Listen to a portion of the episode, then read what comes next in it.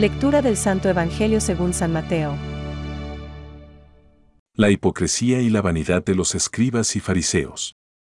Entonces Jesús dijo a la multitud y a sus discípulos, Los escribas y fariseos ocupan la cátedra de Moisés.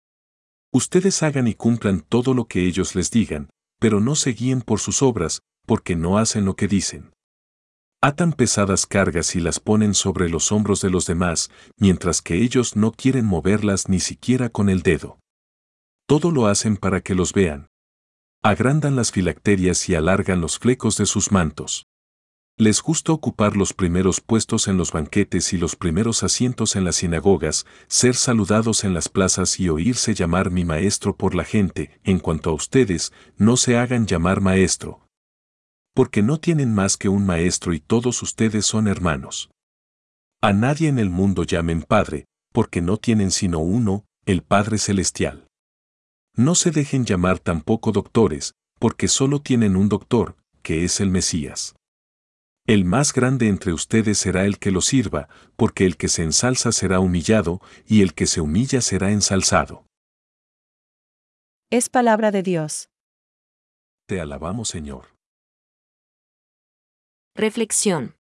El que se ensalce, será humillado. Y el que se humille, será ensalzado. Hoy, el Señor nos hace un retrato de los notables de Israel. Fariseos, maestros de la ley. Estos viven en una situación superficial, no son más que apariencia. Todas sus obras las hacen para ser vistos por los hombres. Y, además, cayendo en la incoherencia, porque dicen y no hacen, se hacen esclavos de su propio engaño al buscar solo la aprobación o la admiración de los hombres. De esto depende su consistencia. Por sí mismos no son más que patética vanidad, orgullo absurdo, vaciedad, necedad. Desde los inicios de la humanidad continúa siendo la tentación más frecuente. La antigua serpiente continúa susurrándonos al oído. El día en que comiereis de él, el fruto del árbol que está en medio del jardín, se os abrirán los ojos y seréis como dioses, conocedores del bien y del mal. Y continuamos cayendo en ello, nos hacemos llamar. Rabí, Padre y Guías, y tantos otros ampulosos calificativos. Demasiadas veces queremos ocupar el lugar que no nos corresponde. Es la actitud farisaica. Los discípulos de Jesús no han de ser así, más bien al contrario. El mayor entre vosotros será vuestro servidor.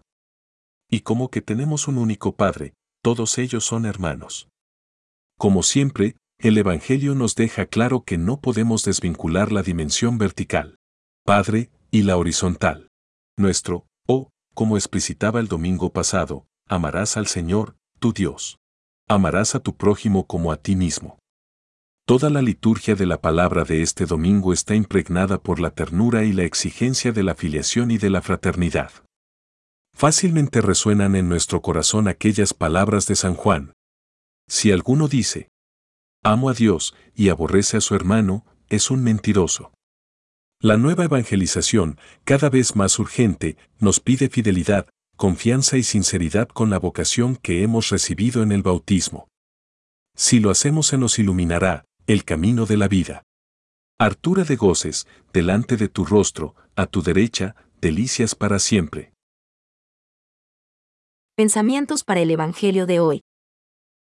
Somos rectores y somos también siervos. Presidimos, pero sí servimos. San Agustín. Es necesario estar dispuestos a perderse por el otro en lugar de explotarlo, y a servirlo en lugar de oprimirlo para el propio provecho.